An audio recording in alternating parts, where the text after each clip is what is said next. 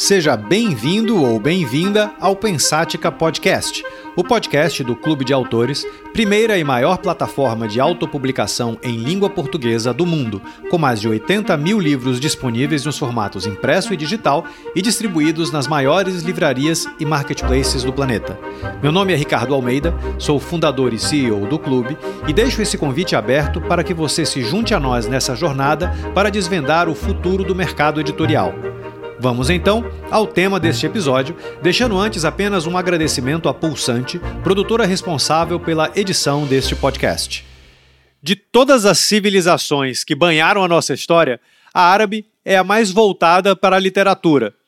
Enquanto o mundo cristão medieval, largamente analfabeto, pesquisava novas fundações para sua filosofia por meio de pinturas e esculturas, obras essencialmente visuais, os califados e taifas ibéricos e as tantas civilizações do Médio Oriente, em parte empurrados por crenças iconoclastas, devotaram-se à literatura como a mais nobre das artes. E por muitos e muitos anos, isso colocou a civilização árabe à frente do mundo, iluminando um futuro por meio de desbravamentos fundamentais na matemática, na medicina, na ciência, na filosofia. Passados tantos séculos, os pesos geopolíticos deram uma forte guinada e o antes conservador e atrasado Ocidente abraçou uma espécie de panliberalismo que funcionou como um novo renascimento em todas as frentes, da social à cultural.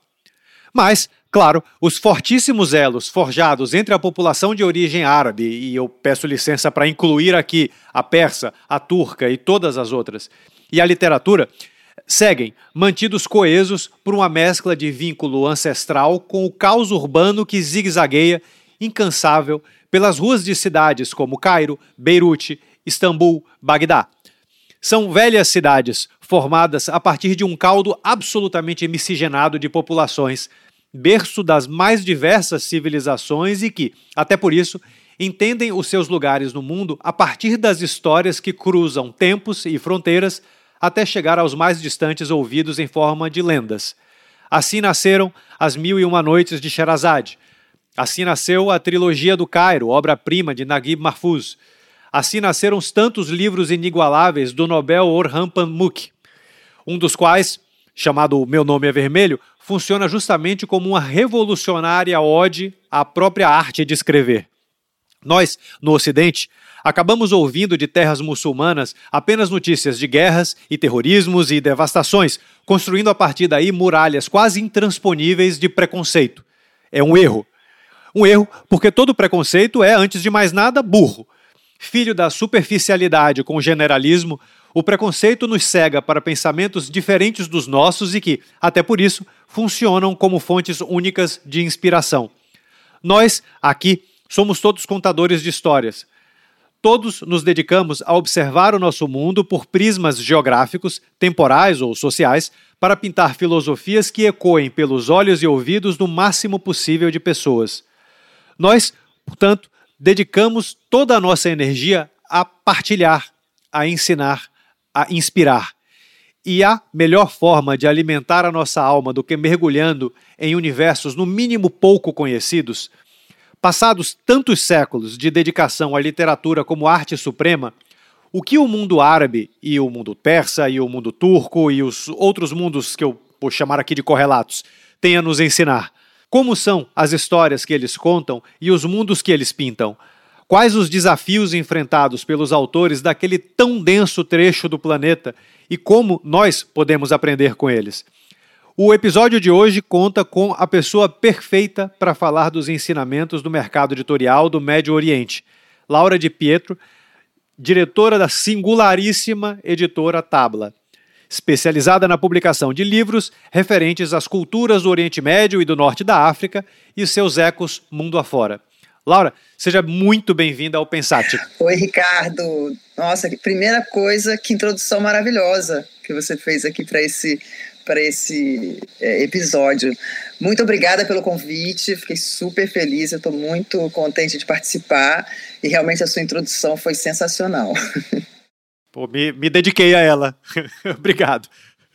A Laura, ela é uma. uma eu, eu virei ídolo, desculpa, fã dela, ela é minha ídola. Eu virei fã dela, eu conheci ela num programa que a gente fez no Cairo E ela passa boa parte do tempo perambulando pelo mundo árabe, pelo lado de lá do mundo, em busca de literatura.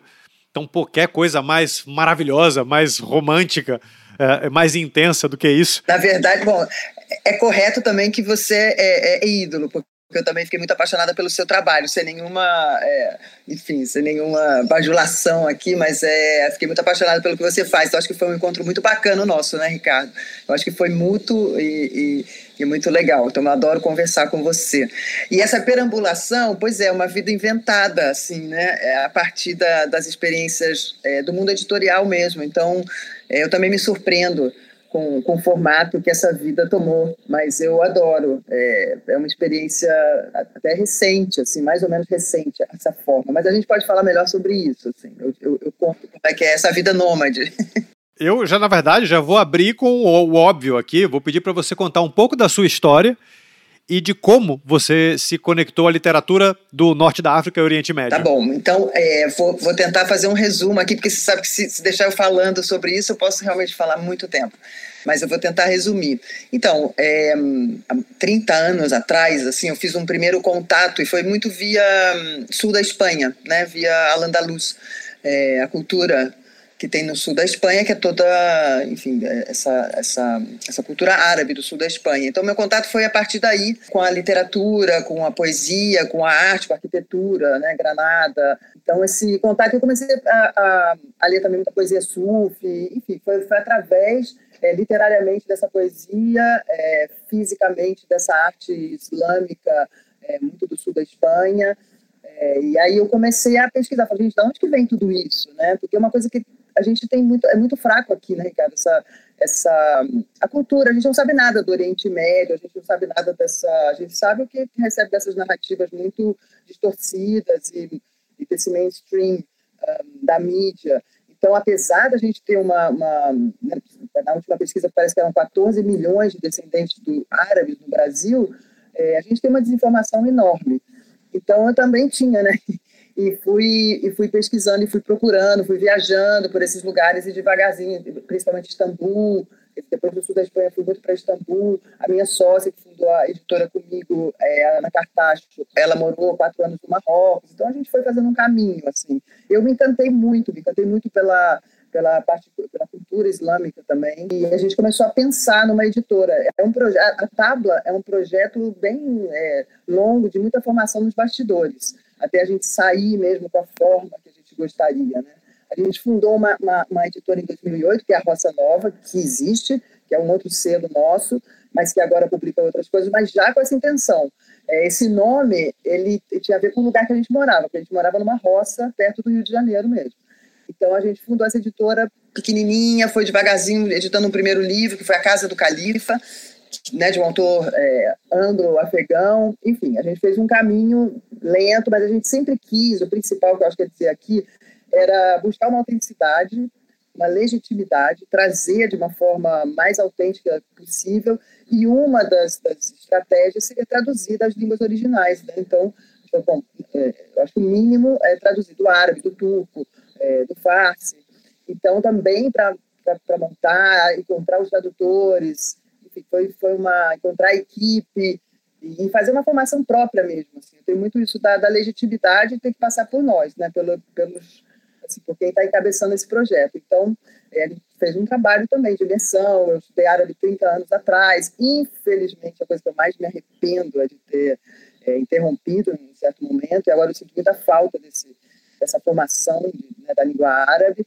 Enfim, mas graças a Deus, né, Alhamdulillah, tem, tem esses, esses tradutores fantásticos assim que aderiram ao projeto, né? Que o que é mais a tábua é mais do que uma a gente vê, né? A tábua é, realmente dentro desse projeto longevo a gente vê é, esse projeto como uma o que vai além da publicação de livros. Dizer, claro, os livros eles são um veículo para a gente falar de muitas coisas, mas eu acho que esse projeto ele é mais amplo, né? Que é trazer as discussões, então, todo mundo, acaba, tem uma, uma, umas parcerias que são fundamentais, assim, né? os tradutores, com certeza, mas assim, professores, professores de história ou de relações internacionais, então, que foram aderindo à tábua como, como esse projeto, entenderam esse projeto como algo mais amplo né, do que a publicação de, de dos livros que já é uma coisa bem, bem bacana. Mas, então, a gente, a gente acabou criando essa rede, que era fundamental, mas isso leva tempo. Então, a verdade, vamos dizer assim, a tábua que a gente imaginou, é, ela só aconteceu, de fato, no, início do, de, de 2020. Embora em 2016 a gente tenha criado esse selo, já bem entendendo bem o que a gente queria fazer, mas só em 2020. Então, aí depois veio né, o que a gente já sabe que aconteceu em 2020. Mas a gente lançou então um catálogo que foi é, mais lento no início, agora a gente está chegando no número que a gente quer ter, que é um catálogo de 14 títulos é, adultos por ano e uns oito títulos infantos juvenis, que a gente também está tá querendo muito, está trabalhando, começando a trabalhar na tablinha, que a gente chama, e, e manter isso, até para não ter uma... Primeiro, é, existe uma impossibilidade, ah, vamos fazer 100 livros por ano, porque é tanto material bacana que essa nossa, seria a nossa vontade. Mas, assim, é, é, inviável por muitos motivos, até porque você acaba não trabalhando né, os livros, e a gente aqui tem um... A gente tentou fazer esse modelo, um modelo editorial, eu acho que são muitos modelos de negócio, né, editorial, assim, e, e, o nosso modelo também, a gente vai tentando é, fazer um modelo que a gente é, acredita também, enfim, depois eu posso até falar sobre isso, e que tem a ver com esse tamanho também, né, que é dar conta, dar conta não só jogando livro no mercado, e, e enfim. É. Bom, tem várias coisas, mas eu já falei bastante. Na verdade, eu vou emendar aqui fazendo uma, uma pergunta, porque até na introdução eu falei de literatura árabe, e aí eu abria lá os parênteses para incluir as outras. Você fala em Oriente Médio e Norte da África. Tem alguma maneira Aliás, faz sentido a gente dar um nome só para toda a literatura que é feita em, em toda essa é, região? Porque, assim, eu, eu, eu fico um pouco preocupado da gente acabar sendo. A gente não pode ser só geográfico, portanto, falando ali de Oriente Médio e, e, e, Norte da África. Ao mesmo tempo, se a gente falar árabe, a gente fecha muito de uma maneira étnica, exclui outros mundos. E são, para quem está em casa vendo o, o, esse mundo pela televisão, é, é, normal achar que é tudo a mesma coisa. É, mas são absolutamente diferentes. Então, como, como devemos chamar a literatura produzida por aquelas bandas do mundo? Ou não, não há uma forma? Então, essa sua pergunta é maravilhosa, porque a gente trabalhou e trabalha muito essa pergunta, né? Ela não, ela não tem uma resposta definitiva. Então, tanto que a gente falou, tá, ok, como a gente vai apresentar né, a tábua? Então, até voltando para a primeira pergunta e juntando com essa sua, isso é uma questão. Então, a gente vai pela, pelo desenho, pela geografia, a gente vai dizer que é mundo árabe, mas espera aí, mas Turquia não fala árabe, é mundo árabe. Ah, a gente vai dizer as tradições islâmicas, ou onde o Islã, né? Então, assim, era uma questão, é uma questão, continua sendo. Então, a gente, a gente resolveu também, como uma maneira de, de, de viabilizar né, o projeto e, e, a nossa persistência, que é acreditar que tudo é um grande work in progress. Então, essas definições, elas também vão se ajustando. Então, num primeiro momento, a gente conversou bastante, conversou com esses parceiros, professores e do mundo árabe, e a gente começou a chamar de as culturas, as culturas, e é muito importante esse plural, do Oriente Médio e Norte da África. A gente gosta de apresentar como as culturas. O nome único é inviável. É, às vezes é inviável até dentro de um próprio, uma área até menor, por exemplo. Não sei, é, você vai falar de qualquer país, você está falando de muitas etnias, né? O próprio o Iraque. Vou falar isso porque ontem mesmo a gente estava conversando sobre um livro que a gente vai lançar agora, é, que é o Bagdá no Ar. Enfim, que é, um, é uma literatura no ar, são contos e a, que aquilo levantou de questão, assim, enfim, essa diversidade que eu nem, nem, nem conhecia, né, nem sabia que era tão diversa. Enfim, só para dizer que a diversidade, que é muito importante a sua pergunta, a gente, essa generalização que a gente faz, ela é muito nociva, assim. Né? E a gente faz, estou falando a, a, a, grande mídia e aqui, assim, a gente, os árabes. Então a gente e, e, e manda então turco. A gente, a gente abarca uma, uma, coisa imensa e isso é uma redução é, péssima, assim. Ela, ela não tem nada de positivo. Não, mas é, foi uma boa solução. As culturas do norte da África e Oriente Médio com um puxadinho ali para a Ásia. É, então, isso é uma outra questão. E o que, que acontece? Então, a gente faz, é, é, fazer essa, esse recorte geográfico é, é muito útil, é bacana, está sendo interessante num primeiro momento, mas eu acho que em algum momento, e eu acho que está chegando a hora, a gente vai é, abrir isso aí, porque o que, que acontece? por exemplo, vou falar uma coisa até é que é, é, a gente está muito interessado na cultura grega, assim, uma grega moderna, né? E Grécia é Europa, é Oriente Médio, por que, por que não? Assim, a Grécia ela, ela ela tem uma coisa, vamos dizer assim, desse oriental, que também é outro assunto, o orientalismo, que a gente vai falar de Eduardo Said, mas enfim, que essa visão, né, o Oriente e o Ocidente. Tem lugares, onde, onde eles estão, esses lugares? Onde, né, são pontes e também, é, enfim, é uma discussão que eu estou até abrindo aqui, inaugurando, mas que a gente vai começar a ter agora. Armênia, então a gente agora está com um projeto com, com, projeto super bacana sobre a Armênia, né? Então, assim, que é, que é ir abrindo, abrindo essas fronteiras. Eu acho bem, Ricardo, que é, esse é um assunto que eu adoro, então é, a gente pode até falar com mais detalhes sobre isso, mas é, no fim, o que a gente, de certa forma, está indo, é, é, para mim, que é sempre que, aí, que é um bom termo atual, não sei quanto ele vai durar, né, porque as coisas se desgastam tão rápido, mas é esse sul global, né, esse sul que ele não é geográfico. Esse sul global, Perfeito. global que ele sai da geografia. Então a gente está muito interessada nisso.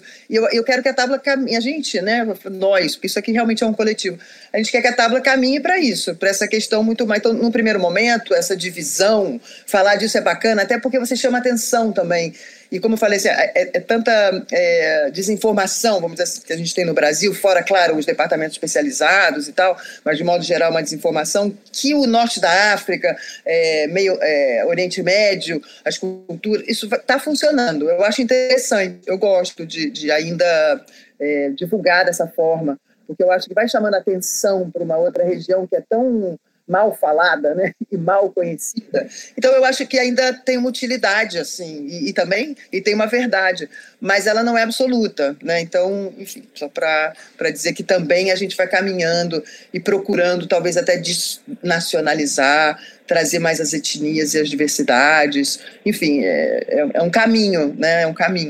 Para fazer ali um contraste, na sua opinião, o que, que difere mais a literatura do Souk cultural, adorei esse, esse, esse termo, né? Essa literatura desse souk cultural com a literatura mais tipicamente ocidental. Então, na verdade, é, até essa coisa do SUC, que é um mercado muito interessante, e tem o sul global, que é, essa, que é essa, esse conceito agora, que é assim, por, por exemplo, traduzir, vou, vou, tentar aqui não, não desviar, mas que é um tema importante, traduzir é, da, do, do árabe diretamente, é um, é um evento, assim, é muito importante, é uma posição, é uma postura até política.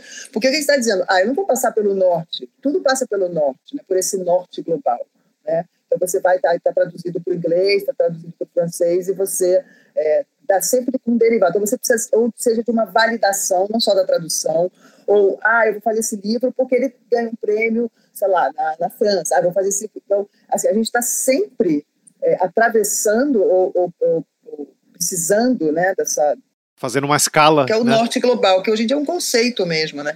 Então, essa, esse diálogo, que eu estou gostando muito disso, do direta, direto, né, desse sul global, que não está exatamente, não precisa necessariamente geograficamente estar no sul, mas que seria essa esse outro conceito, né, assim, o, que, o que em alguns lugares é chamada periferia do capitalismo, ou não sei se. Eu, eu não sou, não tenho uma formação é, nem política, nem histórica, então eu posso falar algumas coisas que não são exatamente corretas, assim. Mas é essa vontade e, essa, e esse caminho, um projeto mesmo que está acontecendo assim. Vamos ter uma relação direta, né? Então, a gente está falando de Brasil, é, paisagens, Brasil, então a gente está tentando fazer uma, uma eu acho que é isso. Agora, a ideia do SUC esse caldeirão de, de, de, diversidades assim dessa literatura, ela é muito importante. Eu não sei se eu escapei da sua pergunta, mas é, é um pouco isso. Eu vou te pedir para comparar com a literatura é, ocidental, sei lá, se é que existe uma literatura ocidental típica, sabe? Mas enfim, as, os, as, os, diferentes traços. É, porque, e é muito interessante, é porque é, é, tão, é tão. Eu acho que esse assunto, né, não é à toa que Eduardo Sade escreveu tanto sobre isso, Ocidente Oriente, esse imaginário, né? É, quem cria isso é o ocidental precisa pensar o Oriente como uma outra coisa. É, por exemplo, Brasil, né? O Brasil é, é, o mesmo Ocidente que é a Europa, assim. É, então, assim, tem, tem muitas. Eu, eu, essas generalizações, elas são é, confusas para mim. Eu acho sempre elas muito reducionistas. Eu não sei muito como comparar. Posso comparar em termos, por exemplo, de, de tradução ou de postura. Eu acho, por exemplo, as vozes quando eu vejo assim, uma tradução é, do livro árabe traduzido para o francês, por exemplo. Não é? Existem grandes tradutores, tá? Estou vendo aqui, estou fazendo uma generalização. Mas essa, o que, que existe? Muitas, ou, ou, ou Estados Unidos, existe às vezes uma, um, quase um apagamento daquela voz, da estranheza daquela voz, ou da, né, da diferença daquela voz, da estrangeirice daquela voz. E quando você lê, às vezes você fala, pô, gente, estou em Paris, né? Eu tô, tô, esse, esse aqui está acontecendo no Iraque, mas eu, eu, me sinto em Paris. Assim, ou então eu, eu ou então né, o pragmatismo né, contra a verborragia de muitos textos árabes, assim, né, uma redução, então assim um certo apagamento, trazer, trazer a tradução você traz para sua cultura, mas, mas, sem apagar, né? Então às vezes, às vezes existe isso. Esse, então isso é que eu vejo, eu vejo muito mais assim, sempre esse eurocentrismo, esse americanismo, tentando como em, em outras frentes é, ser é, comandar, né? Ditar norma, ser a voz, ser o sujeito. Isso eu vejo muito. Então, o que a gente também é interessante, o que a gente também busca, isso tudo é uma busca, né, Ricardo? Às vezes a gente chega lá e às vezes a gente não chega. Mas é também trazer, por exemplo, um texto árabe, tudo, essa, essa voz, que você lê e você fala, ah, isso, isso é outra voz, isso é de outro lugar, abre, abre um espaço na sua cabeça, abre um espaço nas suas sensações, né? E, e, você percebe que aquilo é de outra cultura e ao mesmo tempo é um desafio, porque você, claro, você tem que fazer uma boa tradução, você tem que colocar numa, né, no nosso idioma de uma forma é, bacana, então, mas a gente está sempre conversando sobre isso, sobre esse, esse ponto que é você não distorce, você não apaga aquela cultura ou aquela voz e você traduz para o seu idioma. Esse é um desafio. Assim. Laura, vocês encontraram um nicho, um, um, segmento de mercado próprio no Brasil e em Portugal, que são os países lusófonos, é, que é o leitor interessado pela literatura não ocidental, vamos chamar assim. Como você sentiu esse mercado no começo da tabla e como você vê ele evoluindo? Então, é, a gente sempre acreditou nessa Embora sempre fique uma coisa lá que no meio da madrugada você acorda e fala assim, meu Deus do céu, é isso mesmo? Porque uma, uma editora é um grande investimento de tudo, né? De dinheiro, de, de, de tempo, de pessoas, de muitas coisas. Mas isso a gente sempre percebeu, falou, isso vai ser muito bem recebido. E a gente tem sido, desde o início, está sendo muito bem recebido. Esse muito bem recebido, é, pra, só para você entender, ele não vem em termos de números, assim, até porque o livro no Brasil é uma questão, você sabe disso, é, enfim, tem todas, todas as questões. É, a gente enfrenta todos os, os desafios e as situações que qualquer editora, principalmente uma editora independente, enfrenta, e as editoras independentes do Brasil, aqui fazendo, abrindo aquele travessão, eu volto, elas têm feito um trabalho incrível, né? Assim, são muitas, e a gente adora essas parcerias, dessas, perceber que tudo isso é, uma, é um evento no Brasil, as editoras independentes, que justamente estão trabalhando catálogos que a gente nunca conheceria, né? Então, tem a Tábua, a própria Roça Nova, que é outro título, tem várias editoras, ah, se eu começar a citar aqui, eu vou esquecer muitas, então não vou citar. Mas, enfim, esse desafio sempre existe. Agora, existe uma questão de, quando eu falo bem, bem recebido, eu não estou falando de números grandiosos, assim, de, ah, estamos bem, então você pensa assim, ah, o comercial, a venda, né, que, claro, é super importante, o projeto tem que ser viável, né, mas o que a gente percebeu, ainda os números vão crescendo devagar, assim, acho que a gente pode aumentar devagarzinho a nossa tiragem, que ela é uma tiragem né, básica de, vamos dizer assim, mil livros, e, e, a gente vai aumentar, mas o que eu vejo da, da recepção é é, entre nas universidades. É um público tão diverso que, que é, descendentes né, de áreas, já estão na terceira geração, na quarta geração. Nossa, eu nunca, né, eu nunca para mim, né, a, a, relação que eu tinha com isso era o kibe e a esfirra da minha casa. Assim, eu não tinha nenhuma relação. E, e essa coisa da gente investir muito no projeto gráfico também. Então, assim, uma galera jovem, né, que de repente falou: peraí, meu avô era libanês, peraí, meu bisavô é. Então, é, isso está a gente recebe muitas, muitos e-mails e muitas coisas assim. É, autores, né, por exemplo, como Milton Ratum, aderiu completamente ao projeto da Tábua, virou um, é, é, nosso padrinho, assim. Então, fala, gravou um vídeo falando da importância que era ter um projeto como a Tábua, enfim. Então, a gente vai tendo, assim, uma, uma, um retorno que é maravilhoso, é, em termos qualitativos, né? Nessa diversidade de pessoas também. E a gente consegue, eu acho assim, que abrir os livros algumas discussões debates, alguns encontros, é, com o canal do YouTube da Tábua, com, enfim, com as redes sociais, a gente consegue é, trazer pessoas que, que, foram aderindo, e para a gente é sempre uma surpresa, a gente aprende muito mesmo, assim, é, lança o livro nem, nem se dá conta do tamanho daquilo, do que aquilo traz, isso vai acontecendo nessas, nessas conversas, nesses, nessas adesões né, dos leitores, dos autores também. É, tá, eu acho assim, está sendo muito, muito positivo. Não tem nenhuma. As reclamações que eu poderia ter são, são as reclamações que todos os editores é, independentes terão. Você está constatando, então, um crescimento no interesse por histórias forjadas por culturas diferentes. Sim, eu, eu percebo um, um, interesse. Eu acho que isso, é de, de, maneira geral, não só com essas culturas que a gente está trabalhando, mas de maneira geral, e isso tem muito a ver com as editoras independentes, com esse trabalho. A editora está trazendo literatura latino-americana de mulheres que Imagina, mulheres grandes editor, é, grandes autoras que nunca tinham sido publicadas, estão abrindo, ou, ou, ou, africanas, ou enfim, de, desse sul global mesmo que a gente está falando também. É, então, isso também está abrindo muito a cabeça do, dos leitores é, brasileiros. Não abrindo a cabeça, eu acho que assim, existia uma demanda, e, e essa demanda está sendo suprida com certeza pelas editoras independentes, assim, que vem com um trabalho de qualidade, com, uma, com tradução, né, com com projeto gráfico, com tradução, com texto, com tudo assim, de muita qualidade. Então, esse é, esse é o mérito é, das editoras independentes brasileiras, que realmente. E isso também, uma, uma, então, colabora com a outra, aliás, de muitas formas, mas também com essa. Né, instigando esse leitor. Não é que um leitor é instigado para ler as culturas da África, ele, ele, ele, ele abre e ele está pronto para receber outras. Então, assim, eu, eu acho que é um, tem uma rede aí que está fazendo um trabalho é, muito, muito importante disso, de, de, suprir uma demanda e também de despertar uma, uma, uma, vontade de conhecer, de não aceitar essas narrativas tanto, né, da, é, que vêm prontas e que vêm muito desse norte também, é, prontas, e fica questionando, mas será que é isso mesmo, né? Será que a gente vai ficar nessa narrativa? A gente já chegou a escutar coisas assim, ah, vocês publicam mulher árabe, mas mulher árabe escreve. Então, assim, fala, opa, escreve desde né, pré-islâmico, escrever poesia, enfim.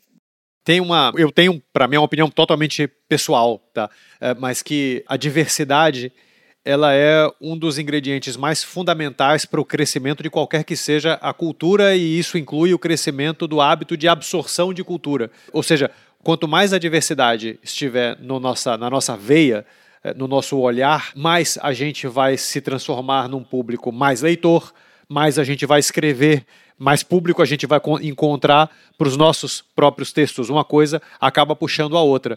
E o Brasil é um país muito pouco diverso, na, também na, na, na minha opinião. Bom, nós somos um país gigante, geograficamente isolados. A gente tem de um lado uh, uh, o mar, e a gente tem de outro lado uma série de países que falam espanhol. A gente estava ali no meio e a gente se habituou a se bastar como mercado, não é? é, é então, é, é, empresas brasileiras são voltadas para públicos brasileiros em sua grande maioria. E na linha inversa, os nossos hábitos de consumo de cultura, eles são muito de consumo de ou cultura local brasileira, né? Mais monolítica, é, digamos, mais homogênea, é, digamos assim com pequenas só variações, visto o tamanho do mundo, ou culturas que a gente pega ou seja dos Estados Unidos, seja da Europa, do Ocidente tradicional, né, digamos assim. É, a partir do momento que a gente começa a beber mais cultura, vindo ou dos outros países latinos, saindo do tradicional, tá? Não do, do, do, do Gabriel Garcia Marques, que é um super best-seller com tudo que tem de bom, dos maiores escritores da humanidade, mas os, os, os outros escritores menos famosos, quando, quando a gente vai para a literatura africana, quando a gente vai para a literatura do mundo árabe e afins, né? isso ajuda um processo de construção cultural que é bom para todo mundo, e talvez principalmente até para o autor independente, porque ele vai encontrar um público mais ávido por rotas que fujam do tradicional. Você, você, você concorda com o que eu estou dizendo não, mas enfim. Não, eu super concordo e estava aqui te escutando e, e, pensando em pontuar várias coisas, porque eu acho que você falou é, é perfeito, é isso mesmo. Existe uma época também que o Brasil ficou totalmente olhando para fora, né, olha para os Estados Unidos e para a Europa, né, um desconhecimento imenso da América Latina, culturalmente falando, litera, literariamente falando, né? E dos outros lugares, porque, por exemplo, você vê o Rampamuk, ele foi, tra foi traduzido aqui por uma grande editora porque ele é um Nobel, né? Najib Mahfouz, é, porque Nobel. Então, é, é, tem, isso vai chegando, mas, vai chegando, mas tudo isso, para mim, passa pelo norte, porque alguém teve que premiar esse autor né, pra, lá no norte para ele, ele ser validado aqui. Eu falo isso porque o Brasil tinha ou tem muito isso, né? Do, enfim, isso é uma das coisas que, que, que essa validação que a gente estava falando antes também, desse, né, passar pelo norte. passa pelo norte. O não chegou antes de, de, de receber o prêmio. Né? Mas, enfim, que é ótimo, está tudo certo. Que esse, que, que eu acho que as independentes acabam fazendo de uma forma muito corajosa é bancar essa, essas, essas publicações, trazer essa diversidade sem precisar dessa validação. Né? E isso, aí, vou juntar com o que você falou, isso é também é ótimo, porque é isso mesmo, reforça, até o próprio autor daqui. Então, é, tudo começa a ganhar uma independência e uma autonomia, né? Então, o trabalho ele se valida por si mesmo. Assim, aquilo é bom porque é bom, não porque foi validado é, por alguém que está nesse lugar de voz, né, de sujeito ali, é, validando para você. Então, isso também, isso também é importante, acho que também fortalece, né? Fortalece é, essa autonomia e essa independência, essa diversidade aqui também, na produção daqui. É, mas eu ia falar uma coisa também, que aproveitando, e que é, talvez saia um pouco, mas é uma coisa que eu não quero esquecer de dizer aqui, e a gente tem conversado muito sobre isso, que é muito interessante nessas literaturas, e principalmente na, nas literaturas árabes, né, vou falar sempre no plural, é, o que eu tenho visto, e aí eu estou falando de literatura moderna, né, que eles chamam pós-colonial, e que também não sei se é um termo exatamente bom, mas enfim, é que depois que acaba o, o, Império Romano, né, e as potências europeias é, entram como colonizadoras dessa região, é, e na, quando saem essas potências europeias, existe toda uma, uma, uma literatura pós esse momento, né? E, então, é, eu vejo muito também, e na literatura é, mais para cá ainda, essa que existe sempre um plano de fundo muito político, claro, e muito da situação né, local. E acaba sendo a literatura, que é um tema maravilhoso, na verdade, a literatura ela ocupa, e como existe muito esse apagamento histórico, vamos dizer assim, muito da mídia, um apagamento histórico, né? ninguém se importa mais, explodiu uma bomba na todo dia, ninguém, essa normalização né, da, da, desses eventos terríveis, né? enfim, a gente não precisa entrar nisso, porque isso é, realmente é outro podcast, assim. Mas o que, o que é interessante nessas literaturas que a gente foi vendo é como a literatura, isso é uma fala do próprio Elias Cury, né, que é um grande autor, que eu espero sinceramente que ele ganhe o Nobel, porque ele merece. É, no livro dele que a gente publicou, Meu Nome é Adam, que é o primeiro volume de uma trilogia, chama Crianças do Gueto, o Elias fala disso é, muito, está ali, ele, ele, ele fala e o livro é isso. Como a literatura nesses lugares e nesse momento, ela tem um papel historiográfico. Então, você não tem, não tem um documento histórico, ou não se fala, ou está apagado, mas a literatura tem, é fundamental. E você vê em todos esses livros como é, eles, são cheios, eles são documentos históricos. Eles vêm pela fala, né, de, é, é um documento oral, ou literário pela fala de, um, de, uma personagem, mas como é fundamental isso, assim, e como talvez daqui a um tempo isso seja arquivado como, como história, né? Tomara, porque, porque você fica sabendo muito, assim. É, e, e, também uma, uma, questão da história que não é a história, é, a história das negociatas, das negociações, e que, e quem está vivendo ali não participa. Né? Então a literatura traz isso também, que é uma história, e você, você vê na pele né, do ser humano a vivência daquelas, daquele drama todo, político, é, enfim, é, todos esses dramas que acontece, né? Então, mas você vê a partir de personagens, então você se identifica, você, você tem uma, uma afinidade, você cria uma humanidade, isso é super importante também. Então, não são mais números, não, não é que não importa mais se aquilo ali está. Né? Você, você, começa a perceber que aquilo é sua vida, assim, que aquilo pode acontecer, você vê aquilo de uma forma humana. Então, isso também é um ponto super importante para a gente, assim. É, não é longe ali, não, aquilo tem uma, um, conecta, né? não são números, são pessoas, enfim. Como é o processo de vocês de pesquisa, detecção, negociação, tradução, comercialização de livros nesses árabes aí plural, plural vamos falar assim, né? Para a língua portuguesa. Então, existem essas viagens, elas são muito importantes para isso também, né? Então, participar das feiras, participar principalmente das feiras é, do Cairo, de Sharjah, enfim, essas feiras do Norte da África ou do, ou da, do Oriente Médio. É, com essas viagens, e lá atrás também foi esse processo também foi importante. Quando eu falei de criar uma equipe, criar uma parceria com os tradutores, parceria com os historiadores, também existe a parceria com os agentes e as editoras. Então, eu até esqueci desse, mas é, é, é bem importante falar disso, porque também foi uma construção. Então, dessas feiras. Então, ele já começa a conhecer qual é o seu catálogo, o que, que você está buscando, né? o que, que a tábua está buscando. E a gente já sabe, já começa a fazer, ah, não, isso aqui não é exatamente o nosso perfil, isso aqui. Então a gente vai conhecendo autores a partir dos agentes, a partir dos editores, autores que às vezes não têm agente ou não têm um editor, então eles é, lidam diretamente com a gente. A gente, claro, está sempre também escuta muitos tradutores, porque existia já uma, carência, eles tinham, é, geralmente vêm do mundo acadêmico, né? muitos são da USP, e, e, e, não tinha muita chance até de publicação, né? Então, ah, eu puxo, eu falei na minha tese, ah, então, ah, esse livro é super bacana. Então, assim, a gente vai, a gente pega de várias é, fontes, assim, né?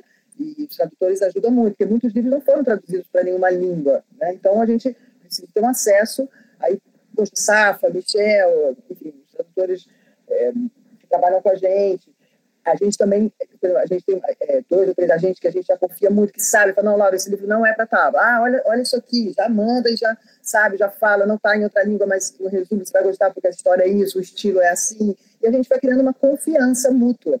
Né? Tanto da gente confiar que aquela indicação é uma indicação é, bacana, quanto eles também de confiarem no, no nosso trabalho. Isso é, também rolou ao longo de muitos anos, assim, e 2020 de uma forma mais intensa, a partir de 2020, e isso é uma rede fundamental. Também, claro que a gente olha, bom, esses, livros estão, estão finalistas do, do prêmio do International Prize for Arabic Fiction, que é um prêmio importante, bacana, ah, o Chanceler. Então, assim, a gente vai, a gente, mas não é por causa disso, a gente vai também é, equilibrando outra coisa, a gente tenta criar uma diversidade, né, de abarcar o máximo de países, ou de etnias, ou de estilos, porque também não é assim, ah, nesse país, é, imagina assim, ah, no Brasil se pega assim. Não, imagina, então, dentro de um próprio, de um único país já existe uma diversidade. Você imagina falar em mundo árabe, né, que é uma coisa, só da Liga Árabe são 22 países. A gente está falando da parte econômica, né? A Liga Árabe é uma, uma, uma liga é, comercial, assim. Mas, enfim, é, a gente vai tendo esses, esses apoios para decidir definir. Claro, a gente tem uma reunião, jogo várias situações, a gente vai vendo, ah, vamos, ah, mas a gente já fez quatro libaneses, também autores libaneses, vamos pô, seria incrível, mas a gente vai tentando criar um mosaico a cada ano, né? A gente vai fazendo é bem um, um mosaico árabe, assim, de, de, ter uma diversidade em, em, todos os aspectos, até no tamanho. Poxa, mas a gente está fazendo tanto livro de 350 páginas, isso também é importante. Assim, né? vamos, vamos ter uns livros menores, vamos né, para o tipo de leitor. Então a gente fica, a gente procura criar diversidade em todos os aspectos, assim, e vai publicando e dá muita ansiedade, porque realmente se fala, de 14 títulos é, é pouco, mas é, não é. Né? E cada título é muito trabalhado mesmo. Mas a gente tem esse, essa, essa confiança de que é um projeto longevo e que daqui a 10 anos, então no catálogo a gente vai ter, sei lá, 150 livros, 200 livros, isso, e vai dar conta finalmente, né, de, porque existe tanta, vamos dizer assim, é quase uma reparação em, em, em alguns casos, assim, é, existe tanta lacunas tão grandes e tão importantes que você fala, nossa, por exemplo, um, um autor como Ibrahim Alconi, ele lançou O Tumor. A produção do Ibrahim ele tem mais de 100 livros publicados, ele é um dos grandes autores árabes, ele é da Líbia, ele é um tuareg, um árabe diferente, né? A, produção do Ibrahim é uma produção incrível, e a gente fez um livro da vontade de você, só dele você já lança 10, assim, de uma vez, né? Então, a gente tem que ir segurando um pouco a sociedade, Existe, claro, também sempre aqui o, o balanço, né? Como que a gente vai é, balanceando. É, a gente participa de editais, a gente participa de eventos governamentais, a gente tem tido uma recepção também interessante nesses editais, a gente coloca o livro livre aceito, eu acho que também o livro infantil, que é muito importante, juvenil, agora a gente está trabalhando aí uma autora palestina super premiada no livro é, juvenil, assim, de 14 anos, também é um, é, acho que é um, é um lugar aí que existe uma, uma, uma carência muito grande, né? Você acaba entrando, da literatura fica muito nesses, enfim, que, que, tudo bem, tudo ótimo, nessas séries, ou nessa, então acho que é um, também a gente entender, né, que, que trazer mais para essa, essa idade, isso é uma coisa que a gente tem vontade também. Ô Laura, que tipo de histórias encantam mais o público brasileiro e, e, português? Aliás, os gostos são os mesmos nesse aspecto? Então, cara, até interessante você falar isso, porque de certa forma a gente é, a gente está tá trabalhando bastante com a Livraria da Travessa em Lisboa, né? A gente, em algum, a maioria dos contratos, isso é muito interessante porque é uma questão contratual. É, os agentes ou os editores, eles gostam também de é, setorizar. E, aliás, esse é um assunto para outro podcast. Pode me convidar, porque eu vou adorar, porque tem a ver com você também, o seu trabalho, e a gente pode falar disso, combinar de falar disso. Mas, enfim, é, que eu acho que já é uma forma que está ficando antiquada, né? E é, então, eu vou vender para você esse livro na língua portuguesa, no território Brasil. Então, você que ver idioma, território. Então, eles tentam é, sempre é, limitar essa questão assim. A gente, cada vez mais, está tentando quebrar um pouco essa, né, mesmo que não seja de forma exclusiva, que é poder estar em Portugal, é, países de, de, língua portuguesa. Moçambique, tem uma editora lá de Moçambique que a gente é muito parceira, que é a Sandra, que é uma editora ótima. Enfim, é, então, a gente não tem uma entrada, até por uma questão física, né? levar um para Portugal a gente, o que, a gente, que, a gente está agora ter a travessa de Lisboa é muito interessante, porque a travessa ela adquire os nossos livros aqui e leva junto com tudo que ela está levando para. Então esse esse e a gente já está colocando mesmo nos contratos, olha, a travessa Lisboa vai vender nossos livros, né? Enfim, é, eu acho que é um público bem diferente. Na travessa essa pergunta que você me fez eu faço muito para eles. Como é esse público? Como é o público? Né? E qual é o interesse desse? Que a gente até junto lá a gente conversou um pouco com é, lendo, tem tradução para o português do Brasil, enfim, essa é uma outra discussão. É, não sei, eu, eu, acho que eu respondi essa pergunta, mas você perguntou alguma outra coisa do Brasil também, né? Na outra ponta, você trabalha na via literatura árabe público, vou chamar de público lusófono. Você sabe como é a outra ponta, quer dizer, o leitor árabe, ele tem interesse, curiosidade pelos autores de língua portuguesa eu estou perguntando isso porque, de certa forma, eles são tão exóticos para nós como nós somos para eles. Olha, né? isso que perguntou é muito bacana, porque eu estou vendo um movimento grande, assim. Eu me impressionei na, na Feira do Cairo, é, eu percorri bastante, eu gosto de ficar depois do, do evento dos editores para realmente visitar todos os stands. Imagina, uma feira com 1.200, é, mais de 1.200 editores, né, expondo é, do mundo árabe. Então, eu fiquei impressionada de ver. Eu, eu, alguns eu já sabia, por exemplo, sabia que Milton Ratum tinha sido traduzido para o árabe, tradução inclusive da Safa Gibran, é, Clarice Lispector, sensacional, tradução da Safa também. E fiquei surpresa numa, numa acho que é uma editora quartiana, de ver Paulo Scott, até comprei o livro para ele, vou ter que entregar. Teron, autores é, contemporâneos, jovens, brasileiros, atuais, assim, sendo traduzido para o árabe. É, eu acho que isso também tem a ver um pouco com o trabalho que, que o Brazilian Publisher, que é uma, uma entidade ali da, da enfim, do, da, da, Câmara Brasileira, da PEX, da CBL, que é bacana, um trabalho que tem sido feito dentro dessa presença nas feiras. Eu acho que isso aí, é, eu tenho essa impressão, né, de uma forma muito empírica, nunca fiz essa pesquisa, mas é, que isso também foi chamando, está é, sempre em charge de estar nas feiras do, do, né, do mundo árabe também. Eu acho que isso trouxe, abriu, abriu o Brasil para a tradução do árabe, é, do, do, do, português para o árabe. É, eu acho que sim. Eu sempre, eu sempre, por exemplo, eu sempre indico, os editores me perguntam, Laura, me indica, me indica autores brasileiros. Eu sempre indico. Existe um interesse grande, sim. É, eu acho que isso está cada vez maior. Oh, que bom. Que bom. É, é, aliás, essa via dupla é super positiva. Que caminho você enxerga para que o autor em língua portuguesa chegue ao leitor do mundo árabe, com S aí do plural? É, eu acho que tem que. É, acho que é bem importante o contato com, com editores, ou se.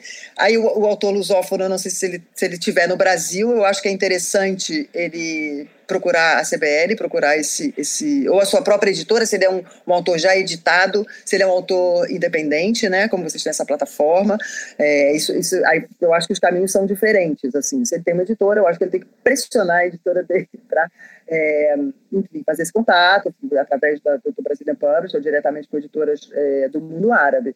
E se ele é um autor independente, eu acho que ele tem que pesquisar. Hoje em dia né, você tem acesso a tudo. Essas editoras, os nomes é, libanesas, egípcias, maiores estão nesses lugares. O Golfo, né? O Golfo, nossa, está com uma tá com de charja mesmo, quantidade de, de, de, editoras incríveis agora no mundo árabe. Então eu acho que é isso. Se ele for um independente, acho que ele vai direto manda. Hoje mesmo, olha que interessante, antes do, do, podcast, uma amiga que é de Dubai, que é uma autora, que é uma autora brasileira, estava me falando disso. Ah, mandei para Calimat um livro, para ver se eles. Então, eu acho que é isso, eu acho que é procurar esses contatos das editoras e, e, correr atrás. Se você já é um autor publicado aqui por uma editora brasileira, é, pode fazer esse caminho também mais, mais via editora né, e via, via Brazilian Publisher CBL. É, assim, a autopublicação não tem hoje, pelo menos no mundo árabe. Uma plataforma tipo a nossa não tem. Então, tudo bem, o cara ele até pode publicar aqui e alguém pode comprar lá, mas certamente não é a mesma coisa, porque, bom, primeiro que ele não vai comprar escrito em árabe, o que é o segundo ponto. Há uma tradução aí necessária. Em algum momento, nós vamos cruzar essa ponte do lado de cá. É, é, mas é, é, uma ponte interessante, é um público gigantesco. É, isso, é, isso é bem interessante, né, Ricardo? Porque é, também isso é outra maneira, que essa é a resposta, a sua resposta, que é hum, ele, o, o, né, o, o que se autopublica, traduzir né, e fazer essa autopublicação na, já no, no, mundo árabe. Eu espero que você tenha uma participação bem grande aí nessa, nessa ideia que é sensacional. Inshallah. Inshallah, inshallah. Laura, é, é, em anos aí operando o que podemos chamar aqui de dois mundos tão diferentes, o que, que você mais aprendeu que você gostaria de compartilhar com os autores independentes que nos ouvem aqui? Você está falando em termos editoriais ou em termos mais genéricos e pessoais? Eu diria que de tudo.